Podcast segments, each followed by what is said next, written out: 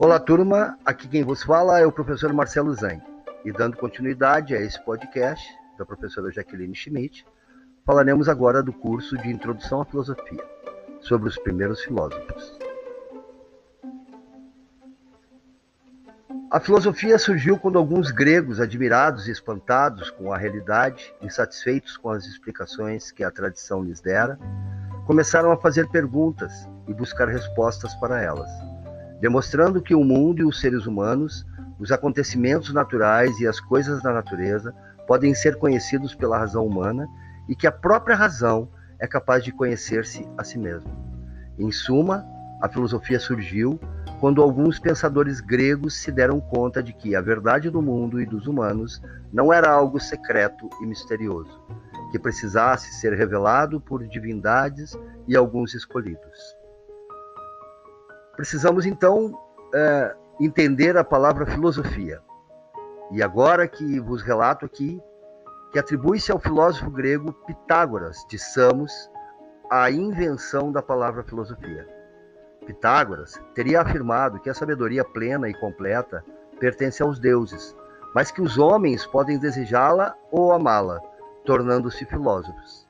Dizia Pitágoras que três tipos de pessoas eh, compareciam aos Jogos Olímpicos, as que iam para comerciar durante os Jogos, sem se interessar pelos torneios, as que iam para competir e fazer brilhar suas próprias pessoas, os atletas e artistas, e as que iam para assistir aos jogos e torneios para avaliar o desempenho e julgar o valor que ali se apresentavam.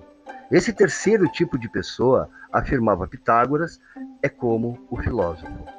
Com isso, Pitágoras queria dizer que o filósofo não é movido por interesses comerciais ou financeiros. Não coloca o saber como prioridade sua, como uma coisa para ser comprada e vendida no mercado. Também não é movido pelo desejo de competir. Não é um atleta intelectual, não faz das ideias e dos conhecimentos uma habilidade para vencer competidores. O filósofo é sim, isso sim, movido pelo desejo de observar contemplar, julgar e avaliar as coisas, as ações, as pessoas, os acontecimentos, a vida, enfim, pelo desejo de saber. A verdade não pertence a ninguém nem é prêmio conquistado por competição. Ela está diante de todos nós como algo a ser procurado e é encontrada por todos aqueles que a desejarem, que tiverem olhos para vê-la e coragem para buscá-la. O que perguntavam os primeiros filósofos? Por que os seres nascem e morrem? Por que os semelhantes dão origem aos semelhantes? De uma árvore nasce outra árvore, de um cão nasce outro cão, de um ser humano nasce uma criança? Por que os diferentes também fazem surgir os diferentes? O dia faz nascer a noite, o inverno faz surgir a primavera, um objeto escuro clareia com o passar do tempo enquanto o objeto claro escurece? Porque tudo muda. A criança se torna adulta, amadurece, envelhece e desaparece. Porque um dia luminoso e ensolarado, de céu azul e brisa suave, repentinamente se torna sombrio, coberto de nuvens, varrido por ventos furiosos, tomado pela tempestade, pelos raios e trovões? Porque a doença invade os corpos, rouba-lhes a cor e a força? Porque o alimento que antes me agradava, agora que estou doente, me causa repugnância? Porque o que parecia uno se multiplica em tantos outros? De uma só árvore, quantas árvores e quantos frutos nascem? De uma só gata, quantos gatinhos nascem? Porque as coisas se tornam opostas ao que eram? A água do copo, tão transparente e de boa temperatura, torna-se uma barra dura e gelada, deixa de ser líquida e transparente para tornar-se sólida e translúcida. Porque nada permanece idêntico a si mesmo. De onde vêm os seres? Para onde vão? Quando desaparecem? Por que se transformam? Por que se diferenciam uns dos outros? Mas também porque tudo parece repetir-se depois do dia, a noite, depois da noite, o dia, depois do inverno, a primavera, depois da primavera, o verão, depois deste, o outono e depois deste novamente o inverno. De dia o sol, à noite a lua, as estrelas. O calor leva as águas para o céu e as traz de volta pelas chuvas. Ninguém nasce adulto ou velho, mas sempre criança, que se torna adulto e velho. Foram perguntas como estas que os primeiros filósofos fizeram e para elas buscaram respostas. Sem dúvida, a religião, as tradições, os mitos explicavam todas essas coisas, mas suas explicações já não satisfaziam aos que interrogavam sobre as causas da mudança, da permanência, da repetição, da desaparição e do ressurgimento dos seres. Suas respostas haviam perdido a força explicativa. Não convenciam nem satisfaziam a quem desejava conhecer a verdade sobre o mundo. Então, meus queridos alunos, estas são as perguntas que acredito eu, todo ser pensante, toda pessoa que pensa, que nasce, que está diante de todo esse universo de desenvolvimento, de uma evolução que nunca para, deveríamos pensar. Agora falaremos aqui sobre os filósofos pré-socráticos. Entraremos em detalhes de como surgiram os primeiros filósofos.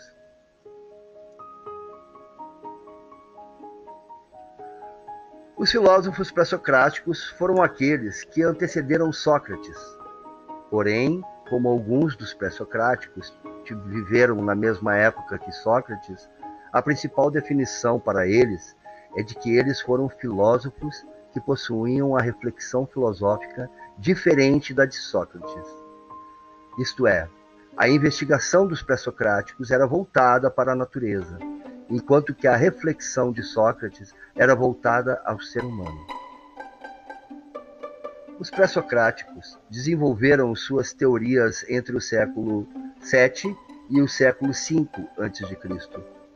Os pré-socráticos foram os primeiros a romper com a explicação mitológica que consistia em histórias fantasiosas. Eles buscaram explicar a natureza de forma racional e lógica, ou seja, utilizando a razão. Os pré-socráticos, através da razão, que é o logos, observavam a natureza, a physis, e nela encontravam padrões ou leis que a regiam, que é o cosmos, que é o cosmos. E dessa forma, olhando racionalmente para a natureza e para as leis que regem o universo, é que os pré-socráticos vão em busca da arqué. A arqué é a substância primordial do universo. É o que deu origem a tudo. É o princípio de tudo. Em relação à arqué, muitos filósofos divergiram. Resumidamente, os filósofos pré-socráticos foram em busca de uma explicação racional, sistemática das características do universo, que era a cosmologia, a fim de substituir a antiga explicação sobre a origem do universo baseada nos mitos, que era a cosmogonia. Há uma certa dificuldade em entender o pensamento dos pré-socráticos, porque muitos dos seus escritos foram perdidos, ou alguns filósofos nem chegaram a deixar nada escrito. Muito do que sabemos sobre os pré-socráticos vem de fragmentos e citações feitas por outros filósofos posteriores. Principais filósofos pré-socráticos. Tales de Mileto. Tales de Mileto é considerado por Aristóteles como sendo o primeiro filósofo, pois foi ele que deu origem à utilização da razão para explicar o universo e sua origem e tudo que nele existe. Para Tales, o arqué era a água, ou melhor, a umidade, Tales não se referia apenas à substância água, mas a tudo aquilo que era úmido. Para Tales, a água era a substância primordial, pois tudo que é vivo ou traz vida é úmido. A inexistência da umidade, a completa seca, corresponderia à não existência, ou seja, à morte. A água também pode ocupar qualquer forma e se apresentar em diferentes estados, ou seja, diversos estados nos quais todos os seres da natureza estão inseridos, os quais são sólido, líquido e gasoso. Outro ponto importante é que Tales possivelmente fez uma viagem ao Egito, onde lá observou que as cheias do rio Nilo faziam com que a terra ficasse fértil. E também observou que civilizações se desenvolveram nos deltas de rios. O pensamento de Tales deu origem ao termo monismo, que é a doutrina que considera o mundo como sendo regido por um princípio fundamental único. Agora falaremos a respeito de outros primeiros filósofos, e nele narramos aqui Anaximandro. Anaximandro era discípulo de Tales. Para ele, arqué era algo que ia além dos limites do observável, ou seja, não se situa em uma realidade ao alcance dos sentidos. Sua arqué era o apeiron, isso é, indeterminado, o ilimitado, o infinito, enquanto que a água era perceptível pelos sentidos. A arqué de Anaximandro, o apeiron, não era. O apeiron não é material, não é um elemento da natureza, não é uma qualidade, e sim algo abstrato. Não podemos ser conhecido em termos de existência sensível e concebido apenas pelo pensamento. Temos também Anaxímenes. Anaxímenes era discípulo de Anaximandro. Ele tentou fazer uma síntese do pensamento de Tales e de Anaximandro, isso é, um meio termo da água e do apeiron. Sua conclusão era de que o ar era o ar que é. Não era palpável como a água, não era indeterminado ou abstrato como o apeiron, como dizia Anaximandro, mas para ele o ar também é infinito e ilimitado, podendo estar em todos os vazios do universo. Para Anaxímenes, o ar forma todas as coisas existentes através da rarefação e da condensação. Agora vemos como pensava Pitágoras. Pitágoras dizia que a arqué eram os números. Para ele, a natureza é feita de um sistema de relações e proporções matemáticas. Tudo que existe pode ser quantificado, contabilizado. Traduzido em números, ou seja, todas as coisas são números. Para Pitágoras, tudo era número. Portanto, os números, isto é, as proporções harmoniosas entre as coisas, é que regiam o universo. Heráclito. Para Heráclito, o autor da famosa frase não nos banhamos duas vezes no mesmo rio, ele dizia que tudo fluía, nada permanecia o mesmo. O universo muda e se transforma infinitamente a cada instante. Sem transformação, a natureza, ou seja, a physis, não existiria. Essa constante transformação das coisas é chamada de devir. Para ele, o fluxo constante da vida servia impulsionado juntamente ou justamente pela luta de forças contrárias.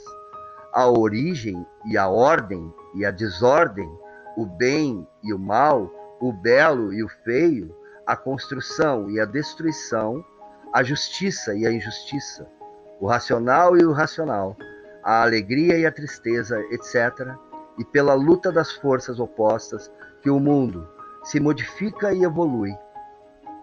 Para Heráclito, a arqué era o fogo, o qual governava o constante movimento dos seres, chamas vivas e eternas. O fogo é arqué, porque ele tudo transforma. Por exemplo, se a água perde fogo, calor, ela fica sólida. Se ela ganha calor, que é o fogo, ela evapora. O pensamento de Heráclito deu origem ao mobilismo, que é a doutrina segundo a qual a realidade está em contínua mudança, o devir, e que nada é fixo, nada é determinado.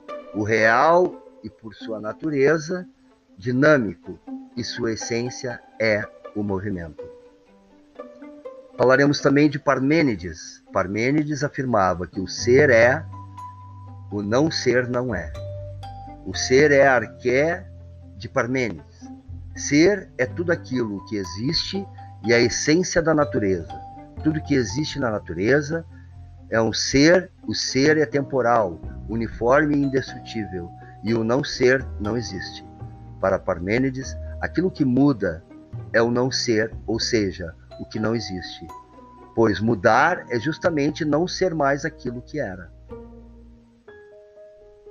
E torna-se aquilo que ainda não é, não sendo, portanto, absolutamente nada. Parmênides se opunha ao mobilismo, que era defendido por Heráclito, que dizia que tudo está em constante transformação. Para Parmênides, a mudança que observamos nas coisas são apenas aparências, né? erro de nossa percepção. O que é real e imutável, ou seja, a essência das coisas, imutável e imóvel dessa forma, tudo possui uma essência que é imutável e uma aparência que é mutável. A essência das coisas se conhece através da verdade, a leteia, a leteia, a verdade, e a aparência se conhece através da opinião, doxa, a doxa. Resumidamente, o ser das coisas é o princípio fundamental. Tudo o que existe possui o ser dentro de si. E o que existe, ou seja, que possui o ser, pode ser falado e pensado, e o que não existe não pode ser pensado e nem falado. Parmênides caracterizava o movimento apenas como aparente, como aspecto superficial das coisas, se, no entanto, formos além da nossa experiência sensível, de nossa visão imediata das coisas, eh, descobriremos que verdadeira realidade é única, imóvel, eterna, imutável, sem princípio nem fim, contínua e indivisível. Falaremos também de Empédocles. Empédocles Empédocles considerava que todas as coisas eram resultantes da fusão dos quatro princípios eternos e indestrutíveis que constituíam as raízes de todas as coisas, sendo eles o fogo, a água, a terra e o ar.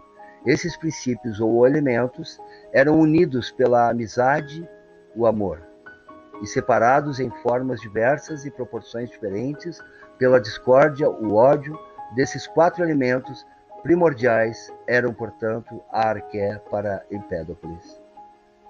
Anaxágoras. Anaxágoras dizia que a realidade era composta por uma infinidade de elementos chamados de sementes ou homeomérias, que se dif diferenciavam entre si qualitativamente e possuíam propriedades irredutíveis, de cuja combinação nascem todas as coisas. Dessa forma, a arqué, ou o princípio de todas as coisas, são essas sementes que se misturam e se separam inicialmente. Estavam todas juntas, confundidas em, seu, em sua ordem, é, num caos primitivo, mas foram ordenadas por uma inteligência, isso é, uma mente cósmica que ordena o mundo, chamada de Nous. Anaxágoras pensava sobre o arqué desta forma. Demócrito. Demócrito desenvolveu a doutrina filosófica conhecida como atomismo, a qual foi criada por Leucipo. Ele dizia que todas as coisas que foram a realidade são constituídas por partículas indivisíveis e minúsculas ao ponto de não serem vistas ao olho nu, chamados de átomo, que significa não divisível. Os átomos são separados uns dos outros pelo vazio, mantendo propriedades atrativas, que os associam, dando origem a todas as coisas existentes no universo, e propriedades repulsivas que os desconstituíam, desagregando-os assim como sua forma. Os átomos são eternos e possuem todos a mesma natureza. Embora tenham formas diferentes, os átomos eram, portanto, a arqué de Demócrito. Agora falaremos um pouco das principais escolas pré-socráticas. As principais escolas pré-socráticas, isto é, principais correntes de pensamento na quais os pré-socráticos se enquadravam. Temos a escola jônica. A escola jônica é considerada como o início da filosofia na Grécia Antiga, caracterizando-se por buscar nos elementos da natureza física o princípio e a causa de todos os seres do universo o princípio da physis, da natureza.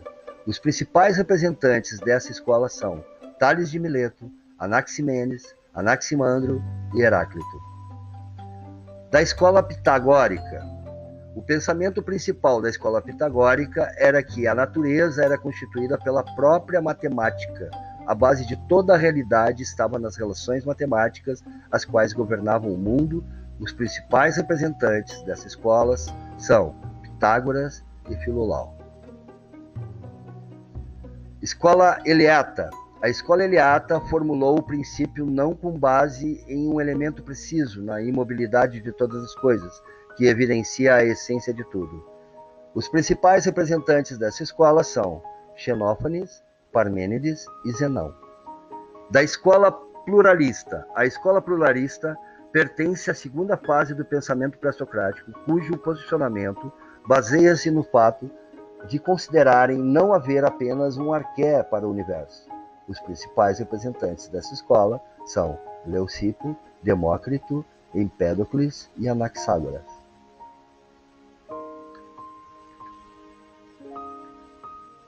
Por aqui vou ficando, pessoal. Estaremos em uma nova, uma, uma nova aula, dando continuidade a este, a esta, a esta, a este conhecimento da introdução da filosofia. E quero que todos, desejo que todos permaneçam bem, que todos permaneçam com vontade de buscar esses estudos, de pensar, de questionar.